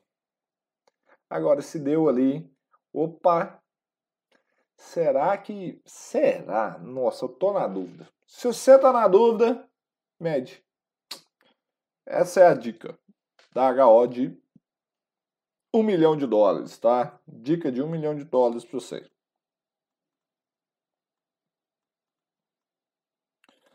A Dani seu. Leandro, devemos nos preocupar com uma terceira substância que pode ser formada? Se sim, como fazer isso sem a limitação do conhecimento em química? Dani, vou ser muito sincero com você, tá? Muito mesmo. Eu sou químico, tá? E modéstia à parte, sou um químico ruim, não. Sou um químico relativamente bom, tá? É, o que acontece? É, pode sim gerar terceiras substâncias? Sim, mas os processos tendem a ser controlados. Os processos tendem a ser controlados. E os processos são mapeados. Você tem que saber, igual eu estou falando para vocês, HO pode ser simples. Você tem que saber os passo a passos. Tá? Então, existem N processos em que esses processos já são mapeados e já se sabe quais são os produtos formados ou desprendidos nesses processos com base nas substâncias. Igual se você me perguntar para vários processos, eu tenho reações químicas que eu, Leandro, não sei fazer na unha. Eu vou buscar literatura. Vários, vários, vários, vários processos. Então, assim, eu busco essas informações na literatura. Eu, como químico, dificilmente eu desenvolvo uma cadeia de reações para saber o que, foi formado. Tá? Então, conhecimento de química é importante? É, te ajuda em algumas coisas, a compreender a química por trás daquele negócio. Mas, vários processos já são mapeados. Você vai atrás desses relatórios, dessas informações, desse passo a passo que eu estou falando para vocês. E aí, essa é a sacada. Não é ficar desembolando qual que é a gente formada aqui, a gente ali. Por isso que a gente tem Fundacentro, por isso que a gente tem NIOSH, por isso que a gente tem OSHA. Tem o pessoal pesquisando isso o dia inteiro. Entendeu? Tem a OIT. Então, você tem que olhar nisso daí. É aí que você deve focar. É aí que muda o jogo, entendeu? Não é porque eu sou químico que eu entendo ali, ah, esse processo gera isso, esse processo gera aquilo. Essa, essa substância pode reagir com aquela e gerar aquele negócio. Geralmente, igual eu falei, os processos são mapeados. E aí a gente tem estudos e mais estudos desses processos. Processos industriais são mapeados, gente. Isso que tem que ficar na cabeça de vocês. Não precisa inventar. É só seguir um passo a passo. É só seguir um passo a passo. Vamos lá.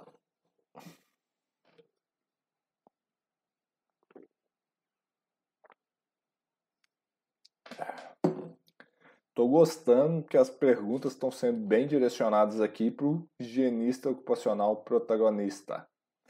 É, o pessoal está querendo saber como reconhecer os riscos aqui. Ô Marcelo, eu já estou aqui com 50 mensagens suas. Acho que eu vou ter que ficar aqui até 10 horas da noite. Jesus! Galera tá frenética. Nós vamos ficando. Vamos lá. No momento em que estiver no ambiente de trabalho para fazer o reconhecimento dos agentes, o que devo fazer primeiramente? Reconhecer visualmente, procurar os, arqui os arquivos das empresas. Então, a primeira coisa que eu sempre sugiro é fazer o inventário de produtos químicos, tá? É você chegar para a empresa e levantar todos os produtos que são utilizados naquele processo. Todos, todos, todos. Estudar um a um.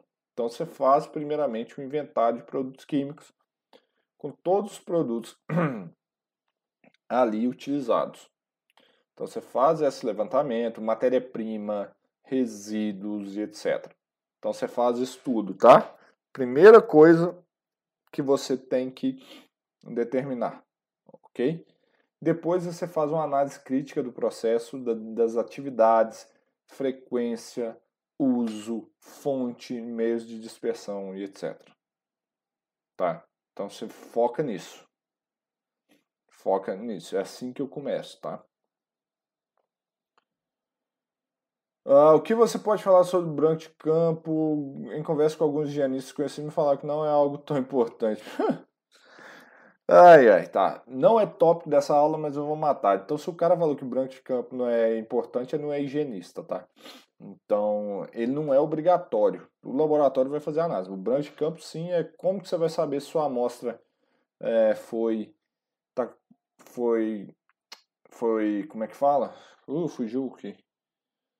Foi. Ah, deu interferência, contaminada. Sua amostra foi contaminada sem isso, tá? Beleza? Então é isso aí. Então o cara falar um negócio desse é um absurdo.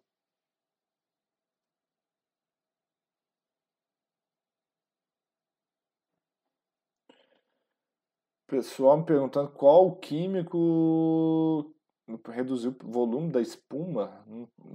Eu falei isso aonde? Eu não tô lembrado não, tá? Foi é tanto vídeo, é tanto conteúdo, me lembra aí, me atualiza. Seu Edson mandando, Leandro, quando vamos nos preocupar com as nanopartículas e metodologia de avaliação? Isso aí já está uma grande preocupação, na OSH já saiu com algumas coisas, mas é um processo que está sendo aí ainda está é, sendo ainda levantado, estudado, tá, seu Edson? É isso que eu falo, nanopartículas. O seu Edson trouxe um exemplo aí muito, muito legal. É...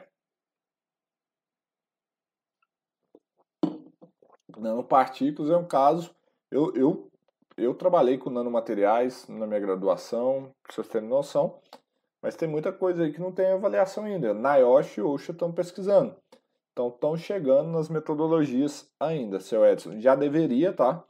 Mas a, a questão da praticidade comercial disso ainda é um pouquinho complicada de se aplicar. As empresas pagar o preço pela essa análise. Então estamos ainda caminhando nisso aí. A Marenilda mandou a pergunta aqui, show de bola, no top. Marenilda, essa aqui vale a pena demais. E essa pergunta é: o que fazer quando o solvente não estiver na lista da varredura? Se não estiver na lista da varredura, o que, que você faz? Olha qual é a metodologia e o amostrador e faz a amostragem daquela substância separadamente. E é isso a grande a grande virada de chave. Olhem para vocês verem, gente.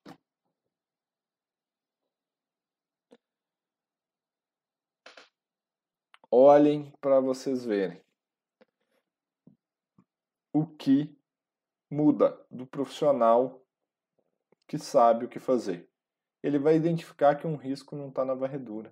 Inclusive, varredura é caro, gente. Varredura é caro. Vocês podem gastar muito menos sem varredura. Varredura é uma análise caríssima. Tem análise muito mais barata que a análise de varredura. E às vezes vocês não vão cometer os riscos que eu estou falando, entendeu? Então fiquem muito atentos ainda, entendeu? Fiquem muito atentos a isso. Essa é a diferença. Gente, eu estou ficando cansado aqui, mas tá uma hora e quarenta de live já, vamos lá.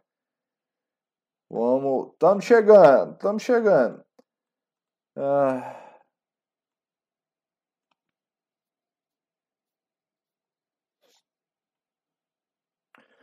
Tiago também mandou uma pergunta aqui muito legal. Tiago mandou muito legal essa pergunta. É o seguinte, ó. É, se uma análise de resíduos, tá? Eu vou fazer análise de resíduos tóxicos. A análise de resíduos tóxicos, então a empresa que descarte de resíduos, etc. Aí você não tem FISP na maioria das vezes. Então, tem uma NBR que é 16.725 de 2014 e ela, ela tem a FDSR, que você tem que ter as informações sobre aquele resíduo. Você pode utilizar como informação para ser utilizado no reconhecimento de risco? Claro. Reconhecimento de risco você tem que usar todas as ferramentas possíveis e impossíveis para você gerar uh, informações para o seu reconhecimento de riscos, ok? Então, é, as possíveis e impossíveis aí. Então, usem tudo que tiver nas mãos de vocês para fazer esse reconhecimento de riscos, beleza? Uh, e ele falou que tem muitas empresas que não conhecem essa ficha, né? Então, uh, é, realmente falta conhecimento dessa ficha. Eu, por ser bem sincero, Thiago, não é uma ficha que eu estou acostumado a usar no meu dia a dia. Tive contato uma ou duas vezes com ela, não trabalho muito com empresas de resíduos, mas é, é crucial a gente ter isso aí, mas é muito importante, tá?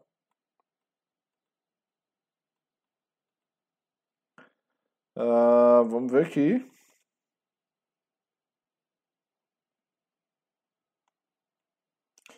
Nossa. é... Essa pergunta é legal. É, o que fazer quando um produto não tem FISP e quem produzia não existe mais? Bom, é, nesse caso a gente tem que pensar, né? Quem utiliza o produto tem que saber minimamente o que é a composição dele.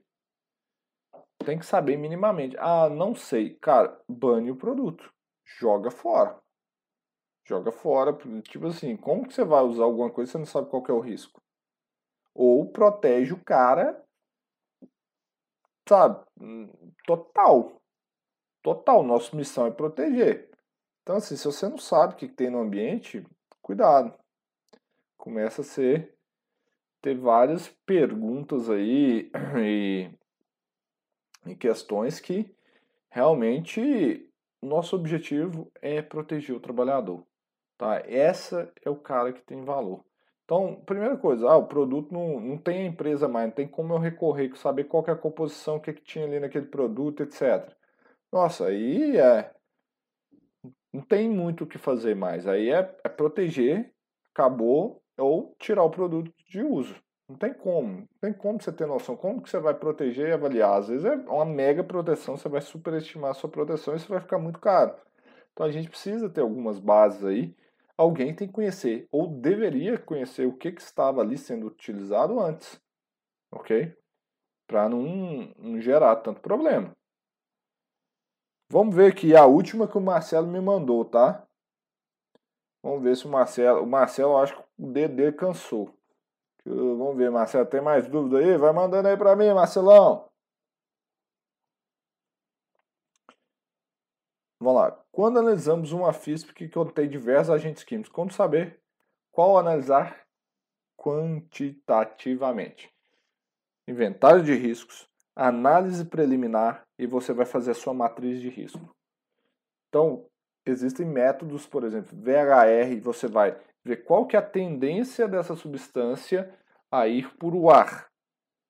Qual que é a relação disso com o limite de exposição ocupacional? E quais são as medidas de controle implementadas no ambiente.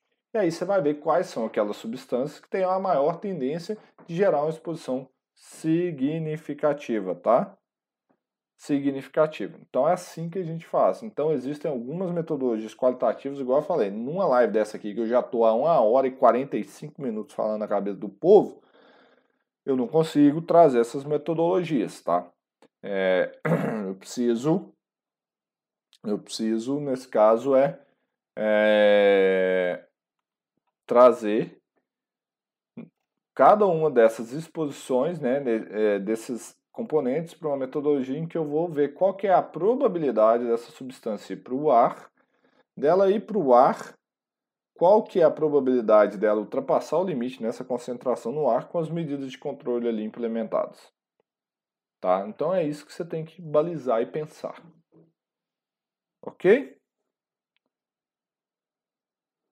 Vamos ver aqui. Que antecipações podem ser feitas na compra? Qual antecipação? Primeiro, uh, no processo de compra, você conhecer o que está entrando. Você sabe a composição do produto, como ele vai ser utilizado e se aquilo ali está dentro ou não do seu perfil de risco, dentro do seu programa de prevenção. E aí você vai fazer uma análise crítica que se aquilo pode entrar ou não. Imagine só uma substância que contenha benzeno. Aí o comprador vai comprar, ele não sabe que tem benzeno. Pô, mas você vai deixar benzeno entrar na sua fábrica, sendo que existem outras substâncias menos tóxicas que benzeno que às vezes cumprem o mesmo papel? Então você simplesmente troca. Então você tem que ter interação com o setor de compras para aprovar ou não a entrada de um produto. Por exemplo, é, arame de solda. Existem arame de sodas aí que contém substâncias altamente tóxicas, como cádmio. Você vai deixar entrar um arame de soda que contém cádmio, sendo que você tem outros aí que vão fazer o mesmo papel e gerar o mesmo resultado? Entendeu? Porque comprador vai comprar mais barato. Então você tem que ter uma aprovação técnica ali para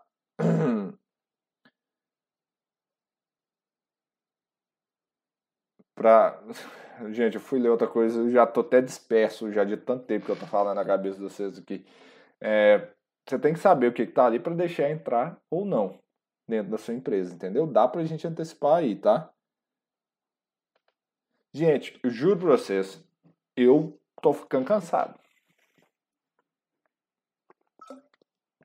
Então, eu vou responder. Vou fazer só duas horas de live hoje, tá? Então temos mais 15 minutos aqui. Isso aqui vai ficar gravado. É, a gente vai mandar lá na comunidade do Facebook, tá? Então a gente vai mandar lá pro Facebook. Então vou fazer mais 15 minutinhos de live aqui e vou responder para vocês algumas questões. Uh, pessoal perguntando, se for limite teto, eu preciso avaliar. Gente, o limite teto é um dos mais que precisa avaliar, se você for parar para pensar. Porque ele é instantâneo o efeito. Então você tem que fazer a sua análise preliminar de riscos, a sua matriz de riscos e tudo mais. E aí, a partir disso, se você julgar ou não. E às vezes o teto você consegue ali medir exatamente o quanto, o quanto a, aquela substância é nociva, porque você vê o efeito imediato na pessoa, tá? Você vê o efeito quase que imediato, a ação é instantânea. Então, isso às vezes você consegue ter ali. Então, o limite teto é um dos que são mais fáceis de avaliar, às vezes mais baratos. Então, é uma substância assim que a gente costuma ter. São limites de curta duração para irritação física, né? Então, sim, faz sentido, com certeza. Dentro, você tem que botar dentro do seu inventário de risco, sua análise preliminar, sua matriz de risco e concluir se precisa ou não. Mas sim, se tiver limite teto, te enquadrar tudo nisso aí, com certeza você tem que avaliar também, beleza? Vamos ver se tem mais aqui.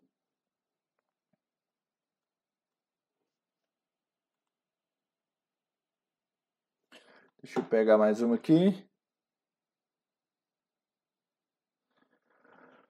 Rodrigo, agrotóxicos, como avaliar uma vez que a atividade dura aproximadamente 4 horas de serviço? Normal, tem várias atividades que duram até menos ou mais. Então você tem que ir lá listar qual é o agrotóxico, qual é a descrição da atividade, qual é a composição desse pesticida, desse inseticida, desse defensivo agrícola, etc quais são suas composições, a quantidade utilizada e verificar se você julgar dentro da sua análise preliminar de riscos e dentro da sua matriz de riscos que vale a pena medir, se é uma, uma, uma questão de dúvidas, aí sim você tem que ir lá e fazer essa medição desse agente, tá? Então é assim, é normal, não muda nada de um pesticida para qualquer outra substância, processo normal de reconhecimento, antecipação, reconhecimento, avaliação de riscos, ok?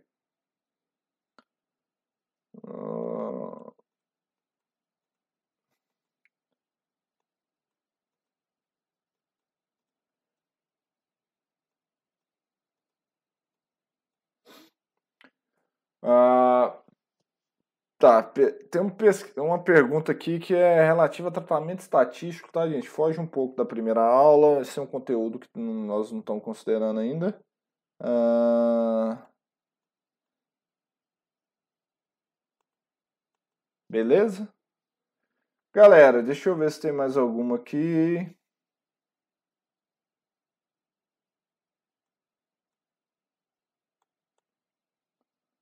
Vamos ver.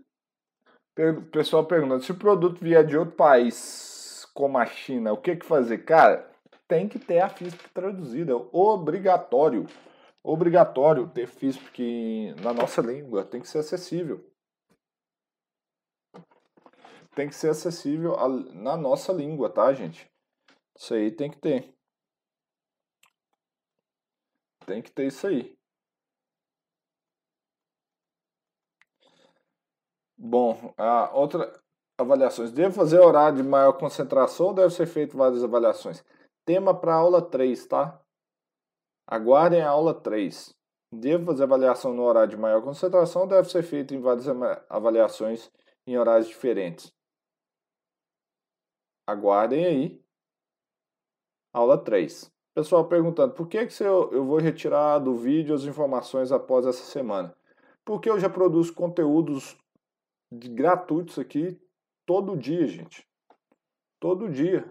O curso é uma janela limitada, é só para quem quer. É literalmente. porque se não botar janela, o pessoal não assiste. Se eu, se eu deixasse esse curso liberado aí, você acha que a gente tinha batido 250 pessoas numa live? Espera aí, só uma informação importante, como é que é? Ah, que isso aí é bom para vocês, na verdade. Porque, gente, se eu deixar aberto,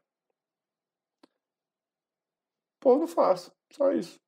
Você sabe como é que funciona, né? Então é isso aí. E assim, gente, tem conteúdo, vocês estão acompanhando. Todo dia, todo dia tem conteúdo. Então, assim, não é, não é esse curso que. Esse curso aqui é uma janela de oportunidade de vocês fazerem. E eu quero só as pessoas que estão dedicadas. Só isso. Eu quero mudar a vida das pessoas que estão dedicadas. Então é uma semana. Sacou? Ah, deixa eu ver aqui. O pessoal está perguntando, pólvora, que, como é que faz? Uh, o que que, fa, o que que faz com pólvora? Mesmo reconhecimento de riscos.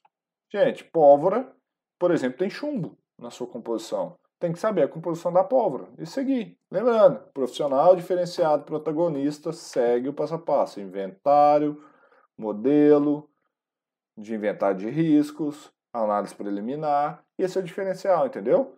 Muitos às vezes vêm pegar lá na pólvora e fazer como PNOS, por exemplo. Não. A pólvora você tem que correr atrás do que é o conhecimento dele, entendeu? Beleza?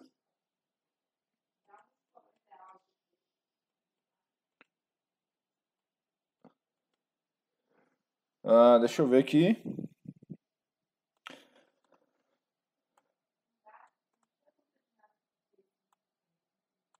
Pessoal, é o seguinte, eu vou encerrar essa live aqui porque nossa, minha cabeça começou até a doer. Tem duas horas, luz na minha cara aqui, bateria do celular tá acabando.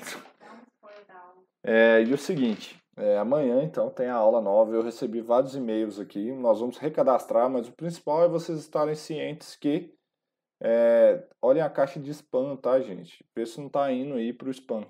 Por favor. Pode ser problema. A aula de manhã eu vou trazer um modelo eu vou trazer um modelo de inventário de risco para vocês e várias dessas perguntas, quando não avaliar, avaliar ou não, nós vamos responder amanhã, tá? Então amanhã nós vamos falar sobre isso, inventário de riscos, a relação entre limites de exposição ocupacional, a probabilidade de uma, de uma, de uma substância ir para o ar, etc.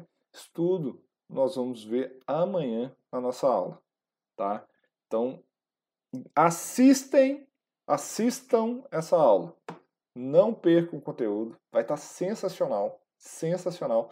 Entrem na comunidade HO Fácil lá no Telegram, no Telegram e no Facebook que nós vamos mandar os conteúdos todos lá no Facebook para vocês, ok? Então, galera, é, que bom que vocês gostaram. Foi bem legal para mim, foi bem foi bem punk. Foi.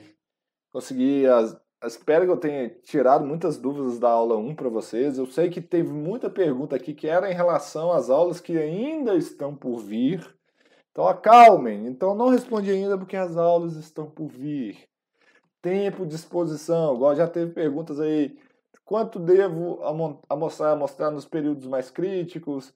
Ou como fazer? Calma. Temas para as novas aulas tá? Então, então é isso aí. Então, quem está chegando aqui agora, está assistindo essa live por agora é, e não está inscrito, tem um curso gratuito, gente, para vocês aí assistirem. Então, vai lá no meu perfil, tem o um link, dá tempo ainda. A aula 1 foi ontem.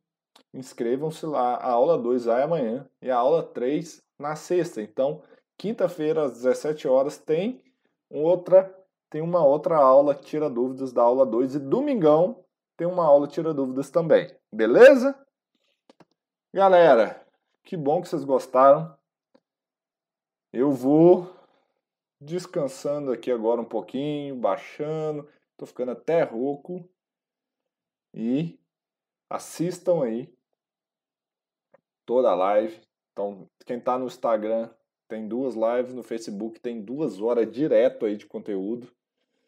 Então, valeu. amanhã, conteúdo novinho aí em folha. Grande abraço para vocês. E o nosso bordão, né? Continuem respirando bem por aí. Um abraço e quero feedbacks da nossa aula de manhã, hein? Abraço para vocês. Muito bom aqui passar esse tempo com vocês. Valeu, hein?